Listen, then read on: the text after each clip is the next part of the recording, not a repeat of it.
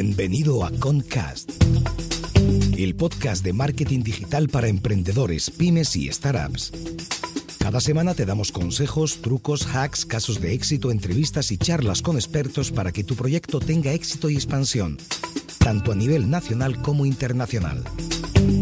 Y aquí está tu anfitrión alemañol, Gabriel Andino.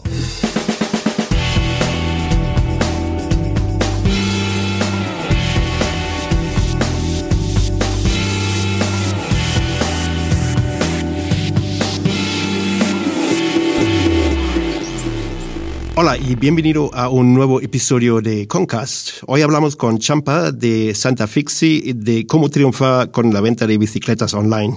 Hola Champa, ¿qué tal estás? muy bien, muy buenas tardes y muchas gracias por invitarme a tu, a tu podcast. Gracias a ti por venir. Em, para empezar, ¿nos puedes contar un poco eh, de la historia de Santa Fixi y quizás puedes explicar a la audiencia lo que es una Fixi? Venga, vale, empezamos por, por el final. ¿Qué es una Fixi? Eh, una fixie es una bicicleta urbana que no tiene cambios y no tiene frenos, ¿vale? Eh, aunque parezca así algo un poco radical, que dices, ¿cómo me monto una bicicleta que no tiene frenos y no tiene, no tiene marchas? Pues bueno, eh, estas bicicletas vienen, de, vienen de Estados Unidos, luego triunfaron bastante, sobre todo en, en, Londres, ¿vale? Y hace unos años ya bastantes, pues empezaron a verse por España, ¿vale? Nosotros abrimos en el año 2011 y básicamente son bicicletas muy sencillas que no tienen mantenimiento, no tienen desviador de marcha, no necesitan grasa ni ningún tipo de mantenimiento, pesan muy poco y son perfectas para moverse por la ciudad. Se puede controlar más o menos con los pedales eh, los frenos, ¿vale? Para que la gente no se preocupe mucho, ¿vale? Esto respecto a la primera pregunta de qué son las fixies. Nuestra breve historia es que eh, el CEO de la empresa, Xavier Clavería, mi socio, estaba en Londres en el 2010, vio que estas bicicletas las empezaba a usar gente joven. Eh, el transporte en Londres es muy caro, él probó una, le gustaron mucho y a la vuelta, a la vuelta en España, pues se dio cuenta que aquí no había este tipo de bicicletas, nadie las vendía salvo un par de, un par de tiendas físicas y hicimos una pequeña prueba online, ¿vale? Nada, pusimos, nos trajimos 30 bicicletas de Londres, las metimos en el garaje de su padre eh, las tal cual, las, las, pusimos online en una tienda que no era ni no había ni pasarela de pago ni nada, solo se podía pagar con PayPal. Se vendieron, se vendieron las 30 bicis en dos meses. Y bueno, cuando las vendimos nos reunimos, eh, nos reunimos y decidimos hacer una apuesta un poco más, más profesional, con Magento, con, con stock, con más catálogo aparte de bicicletas. Y vaya, nos tiramos, nos tiramos a la piscina porque vimos que vaya, que, que, podía funcionar la historia. Muy bien, entonces lo que estáis haciendo básicamente, tenéis un proveedor de Fixis. Y Tenemos muchos proveedores. Muchos proveedores. Sí, correcto, correcto. Muchos, compráis directamente de las marcas y Sí, compramos directamente de marcas, de, directamente fabricante y mucho y, otra parte la compramos a distribuidores. Mayoría están aquí en Europa, ¿vale? Aunque hacemos algunas compras importantes a Taiwán o a China, ¿vale? Pero básicamente nos servimos de aquí, de UK, Alemania, Holanda, España bastante, alguno en Francia, casi todo, casi toda Europa, ya te digo, algunas puntuales en, en Asia. ¿Y vosotros tenéis un almacén físico, no, no es una especie de dropshipping o algo parecido? No, tenemos almacén físico, oficinas y almacén físico en Barcelona. Desde el año pasado, tenemos, bueno, teníamos uno más, uno más pequeñito. El año pasado nos vinimos a un sitio más grande, ¿vale? digamos, ya se parece algo más a un centro logístico, 1.100 metros cuadrados. Estamos aquí todos centralizados. Eh, lo que sí que es verdad es que la mayoría de bicicletas, como cada marca tiene muchas bicicletas y cada bicicleta tiene muchas tallas, normalmente los, como pesan mucho las bicis, ocupan mucho y, tienen un costo importante, normalmente los acuerdos que se llegan con las marcas, con, fabricantes, es, es dropshipping, ¿vale? Tenemos aquí un par de marcas, pero la gran mayoría se envían en el momento que entra el pedido y se envían directamente a casa del cliente, ¿vale? Así las bicicletas también viajan menos, se llevan menos golpes, se cargan menos en camiones, etcétera.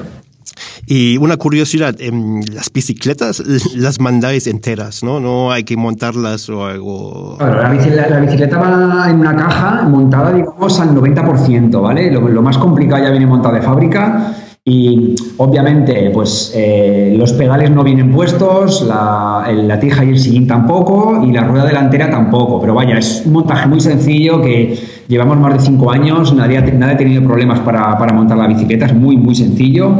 Y además tenemos un vídeo de nuestro canal de YouTube dentro de cada ficha de producto donde explicamos. Eh, montajes, en, o sea, digamos, los pasos que hay que hacer desde que recibes la bicicleta en la caja hasta que, vaya, los cuatro o cinco pasos de montaje hasta que la puedes usar. ¿Y, el envío cuánto cuesta dentro de España, por curiosidad? Muy buena pregunta.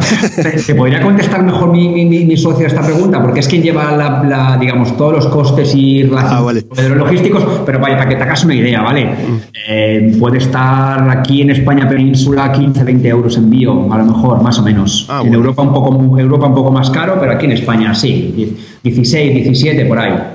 Ah, muy bien. Bueno, me, esperaba más, la verdad. No, no, no, no. a ver, también depende de la relación o del acuerdo que llegues con tu proveedor logístico. Entiendo que eh, al principio nosotros pagábamos más porque tienes menos volumen o porque no te conocen. Ahora, después de mm, X años y enviar bastantes bicicletas cada mes, pues los costes, los costes bajan. Muy bien. Em, mm, en este podcast hablamos sobre todo del marketing online, marketing digital. Sí. Y bueno, en, vuestro caso, ¿cuáles son vuestros principales canales de, marketing? Supongo que, el SEO, Google Shopping, ¿no? Correcto, sí. Eh, eh, los canales de adquisición o de marketing que usamos, digamos que son los, los, normales, ¿vale? Que usa un e-commerce. Eh, nosotros, en, dos de los países donde más vendemos, el canal SEO, el, orgánico, que tiene mucha fuerza, eh, la verdad es que es nuestro canal número uno en, tanto en, adquisición de tráfico como en ventas, ¿vale?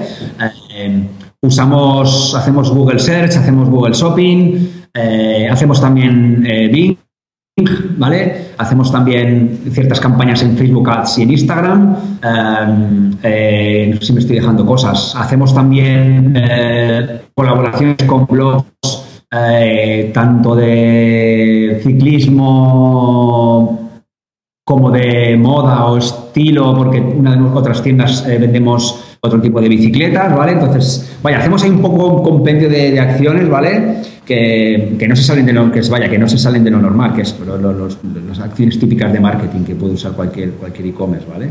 Bueno, Bing, ¿os funciona Bing? Pues en Francia nos funciona mejor, nos funciona bien, sí, funciona, bueno, bien, quiere decir, obviamente no, no funciona como, como AdWords, ¿vale? Pero vaya, eh, alguna conversión al mes te va cayendo, ¿vale? sí, sí, sí, sí. No, también, también es verdad que Bing, eh, lo bueno que tiene es que como muy poca gente lo usa, muy poca gente busca y tal, eh, tampoco tienes que trabajar tus campañas como lo haces en AdWords, ¿vale? A, a nivel digamos, un despliegue de árboles o de palabras clave negativas, así, porque claro, hay que tener en cuenta que en AdWords está todo el mundo ahí luchando, parece son más de tiburones y en, Bing está la cosa muy tranquila. Eh, pero también es verdad que nosotros en España casi 96 o 90 no sé cuánto es por ciento usa Google. Eh, si os invito a mirar, a, mirar en, Google en este caso, cuánta gente usa Bing, ¿vale? Veis que en otros países, eh, pues Bing tiene un poco más de fuerza que en España, ¿vale? hay 15%, 12%, que ya es un poco interesante. Entonces, vaya, si hay, hay gente que está buscando y, buscan dónde comprar una bicicleta fixie, pues aquí, aquí estamos nosotros y, vaya, el clic es barato y alguna conversión va entrando cada mes. ¿Y, Facebook Ads lo, usáis eh, para, para branding o, ya enfocado en venta y performance? Pues antes lo usábamos más para branding, ahora lo usamos más para venta y para performance, como dices. Usamos, vaya, hacemos eh, campañas cortitas según el mes y según el tipo de producto. Pues, por ejemplo, ahora en rebajas o para San Valentín hemos hecho alguna. Em, vaya, sí, vamos haciendo, vamos haciendo porque, bueno, ya, sabes que hay un montón de gente navegando en Facebook, se pintan muy bien los anuncios, la gente mm, los, los vaya, se, eh, los, acepta bien. Eh, bueno, es un canal más donde puedes enseñar el producto de otra manera que no es una búsqueda directa, puedes enseñar algo más aspiracional. Eh, un tío sobre una bici que en Google pues no lo puedes enseñar, pues en, Facebook lo puedes enseñar. puedes, puedes, puedes, ser, puedes ser creativo con copies, puedes ofrecer códigos de descuento. Bueno, está interesante Facebook. Ahí también usamos retargeting, que no te he dicho antes, ¿vale? Que me acabo de acordar. Eh, lo hacemos, antes lo hacíamos con Google, lo dejamos de usar con Google y ahora utilizamos una herramienta para hacer, para hacer remarketing, ¿vale? Ah, ¿qué, ¿Qué herramienta es, por curiosidad? Sí, Criteo. Ah, vale, vale, muy bien. Y bueno, antes yo lo has dicho, pero eh, vosotros trabajáis también con códigos de descuento, ¿no? Bueno, no, no códigos de descuento de que tenemos códigos de descuento puestos en las típicas páginas de códigos de descuento. Eso no, no, no, no, no, no, no, no, no trabajamos con esto. No, no, no, no. Pero, pero, sí que de repente pues hacemos, eh, introduce este código para ganar, eh, para, bueno, para ahorrarte 10 euros en tu primera compra, ¿vale? O sea, digamos, códigos de descuento dentro de nuestro site, no, no esparcidos en páginas de descuentos, ¿vale? Ah, muy bien. Entonces, eh, captáis el email a través de un código de descuento, más o menos, ¿no? Más o menos, correcto. Em, aunque no tenemos el típico pop-up, eh, que a mí me parece un poco intrusivo, pero es mi opinión, de cuando llegas a una web, te pido el email para, y me quedo con, y te ofrezco un X%, esto, esto lo hacemos, ¿vale? Pero me quedo con tu mail únicamente si, si me compras. Si no, no, no, no, no, no nos lo quedamos, ¿vale? Muy bien. Bueno, y corre el rumor que, que Google va a penalizar esto, ¿no? Esos pop-ups, no sé. Sí, lo leí hace unos, unos días, tiene razón, no lo sé, la verdad es que ya te digo, está siempre una, un, bueno, un mini debate dentro de la comunidad de e-commerce, ¿no? Quién usa pop por qué, para qué, quién no los usa. Ahora se han puesto de moda el año pasado el, si me voy de tu web te, muestro el pop-up y te ofrezco un descuento y, si me dejas tu email. Bueno, cada uno usa su estrategia de la mejor manera que puede y entiendo que lo medirán o no lo medirán y, a algunos les funcionará más o mejor. También en algunos sectores puede que funcionen más, vaya, un poco mejor o peor el, famoso exit intent, ¿no? Correcto, eso es. bueno, em, ya, ya lo has comentado antes con Bing. Em, vosotros estáis activos internacionalmente, ¿no? Em, ¿Dónde ves las diferencias referente a los canales de marketing ahí? ¿Estáis en Francia, si no me equivoco? Sí, tenemos tienda en Francia. Bueno, cuando te digo tienda en Francia es eh, eh, online desde aquí, gestionado desde aquí, desde España, ¿vale? Abrimos santafixi.fr en el 2012 o 2013, no me acuerdo. Eh, es el, país que mejor nos funciona en ventas, en tracción, ¿vale? Es, nuestro número, uno en ventas es Francia. Eh, también estamos en UK, que hemos abierto el año pasado, y antes abrimos en Italia y Holanda, ¿vale? Eh, entonces, diferencias con, marketing, por ejemplo, pues una, una, principal en UK en CPC es como, no sé, tres o cuatro veces el, precio de España, ¿vale? En Francia es más parecido, pero como eh, el, mercado es un poco más maduro, eh, la conversión es mejor en Francia, eh, digamos, le sacas más rendimiento a cualquier campaña, o vaya, nosotros le sacamos más rendimiento a cualquier campaña de marketing en Francia que en España, ¿vale? Eh, esas son, digamos, las dos, las dos grandes diferencias que veo, ¿vale? Francia mejor respuesta, eh, mejor tracción y mejor, mejor CTR. Eh, en UK mucho mayor CPC y menor carrito medio, ¿vale? Para, para así, para, digamos, como dos highlights, ¿vale? ¿Y las devoluciones?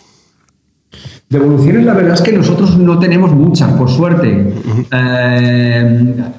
hay más devoluciones en lo típico, ¿vale? Pues vendemos cascos, pues sí, el casco que es un poco más complicado, igual saber la talla a través de una foto, o aunque, aunque yo te ponga un gráfico de cómo medirte la cabeza, luego cuando te llega el casco a tu casa te lo pruebas, pues al igual no, pues te, baila un poco, no es todo lo cómodo que tú quisieras, ¿vale? Pero el resto en, vaya, el resto de componentes que vendemos, ruedas, candados, manillares, lo que sea, bicicletas, hay muy poca devolución, ¿vale? Casi muy, muy poquitas. Por esto tenemos suerte nosotros. Ah, muy bien. Y una curiosidad personal, ¿por qué habéis elegido a Holanda? A mí personalmente me da la impresión que es el paraíso de las bicicletas, ¿no? Eh, no era un mercado muy competitivo. Vale, correcto. Eh, me, gusta, me gusta la pregunta. Eh, sí, sí, sí. No, elegimos, elegimos Holanda primero porque es, vaya, es el país número uno en bicicletas en Europa, ¿vale? Por esto por un lado. Y segundo porque eh, tuvimos la suerte de conocer a dos personas holandesas eh, cuando decidimos abrir Holanda, ¿vale? Que nos ayudaron con la traducción de productos. No estaba en nuestro plan en abrir Holanda, ¿vale? igual, que si, igual que si habíamos planificado bien abrir Francia, pues Holanda no lo teníamos tan claro, ¿vale? También veíamos que era muy pronto para UK, pero al igual luego pues tampoco era tan pronto, pero hubo dos personas que nos ayudaron con traducción, marketing, textos legales, vaya, con, digamos, con todo el trabajo de, la web, también con atención al cliente eh, por teléfono, hablando y tal, y lo vimos como muy fácil abrir Holanda. Teníamos experiencia de Francia que nos iba bien y dijimos, pues bueno, vamos a Holanda, total. Eh, proveedores logísticos nos mantienen precio, mismo, mismo coste de envío de bicicleta de aquí a, a, París, a Estrasburgo o a Montpellier que, que a Holanda, pues para adelante, ¿vale? Vamos para adelante. Y después de abrir, después de estos dos o tres años en Holanda, pues la verdad es que no me arrepiento. Eh, no es mercado número uno, por, eh, ellos tienen ahí un montón de bicis. De hecho, casi todo el mundo va con bicicletas contra pedal y con bicicletas de paseo. Las bicis de piñón fijo eh, no, no, no, no, son muy usadas en, la calle, ¿vale? Pero es nuestro tercer mercado en ventas. supone, te lo digo de memoria ahora mismo, pero igual un 15% de ventas de la compañía, ¿vale? entonces, vaya. No es Francia, pero vaya, aporta, aporta bastante. Pero eh, lo enviáis desde aquí, ¿no? No, no tenéis no, almacenes no, no. No, no, desde aquí todo, desde, desde Barcelona, sí. Y otra pregunta. Em, sí. Tenéis también una tienda online de, bicicletas para niños, ¿correcto? ¿no? Correcto, vale. Esto es. Vale, nosotros cuando abrimos el te cuento la historia. Abrimos Santa, Fix, Santa Fixi, que os he explicado al principio que son las bicicletas Fixi, ¿vale? Las bicicletas de piñón fijo, ¿vale?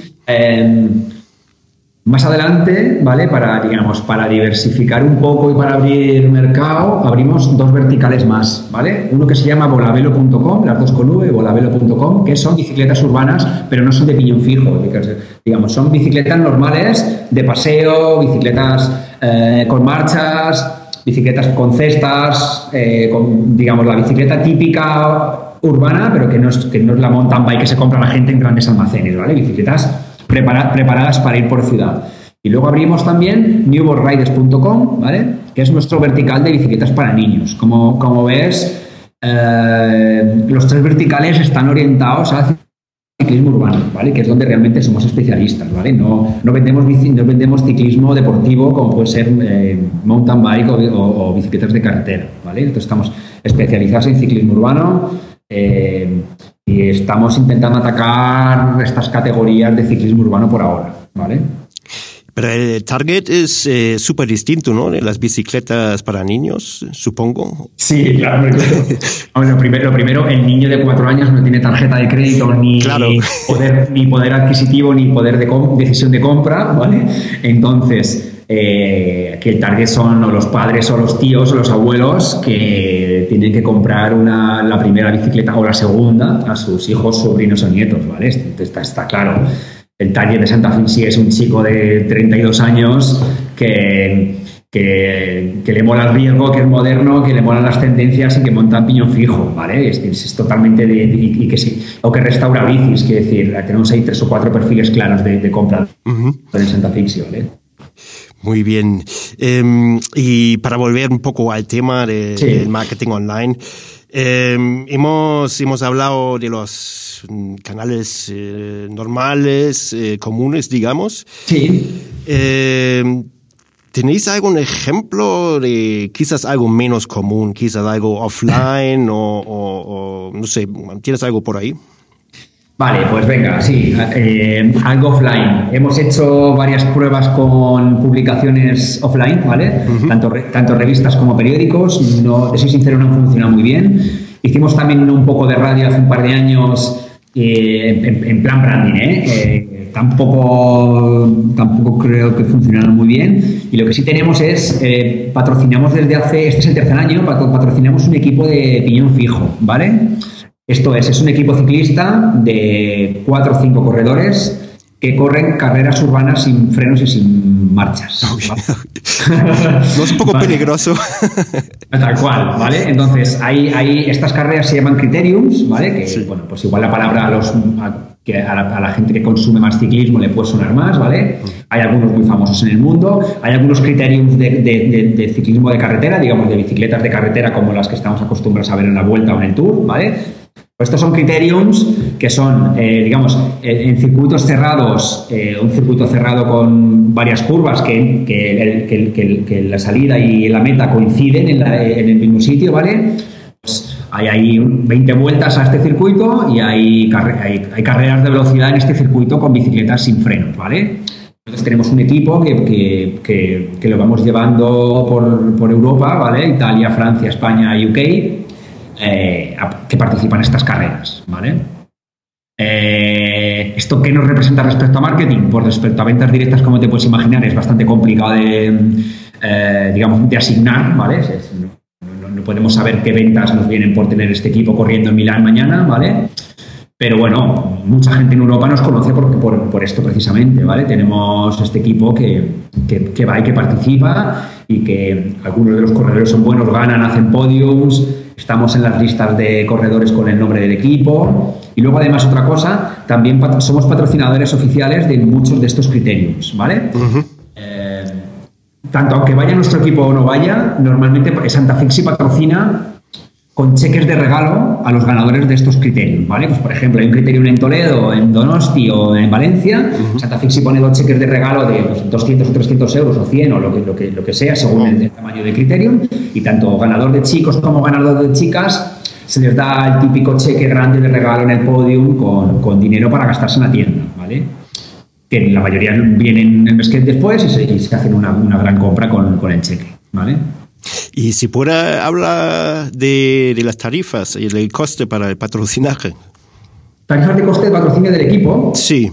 Pues mira, el primer año, esto también lo, tiene más controlado mi, mi, socio y mi compañero Xavi, pero te puedo decir que no, no es mucho. Puede estar entre este año nuevo, este nuevo año 2017, eh, estará entre 5.000 y 10.000 más o menos. Ah, muy bien. Pero claro, hay que tener en cuenta que son cuatro personas con viajes. Ponte, hay que viajar a Londres, son cuatro vuelos, más transportar las bicis desde aquí, más hotel, ¿vale? Eh, hay algunos que son en España, que hacemos cuatro o cinco en España, que estos son bastante fáciles y bastante, eh, vaya, asequibles, ¿no? De gestionar, porque pues el, pues el, hotel es barato, igual a muchos se va con coche, el siguiente, digamos, este es, es poco. Las inscripciones también cuestan, pero ponte nada, eso sí, entre 5.000 y 10.000 ah, unas pocas carreras. muchas gracias por esta cifra. No, para nada. Eh, bueno, ya estamos llegando casi al final. Em, como quizás sabes, tenemos una sección estándar en el programa que consiste en el mayor fallo relacionado con el tema y algún hack, un consejo, truco o lo que sea. Eh, ¿Tienes algo para nosotros ahí? Vale, vamos a ver eh, respecto al respecto al respecto al hack. No sé si es un hack o no, ¿vale? Pero es un consejo para, para los que estáis pensando abrir internacional, ¿vale? O sea, para los que estáis pensando meter internacional, ¿vale? Eh, mi primer consejo es abrir cagando leches Francia, ¿vale? Sí, sí, es decir, eh, al igual luego no funciona, ¿vale? No digáis, ah, es que hice casa champa en un podcast que hice, que, escuché, abrí Francia y, no vendo, ¿vale? Bueno, que da igual, ¿vale? O sea, traducir la web al francés, ¿vale? Ponéis, compráis un teléfono de, de Francia, que esto a los franceses les gusta mucho, que ponéis ahí en la cabecera un teléfono de París, que esto es muy barato, busquéis en Google cómo hacerlo, es muy, muy sencillo y muy barato. Entonces, eh, verás un teléfono de París que se redirige, cuando alguien llama, algún francés llama a ese teléfono, pues eh, se redirige a tu teléfono de España, ¿vale?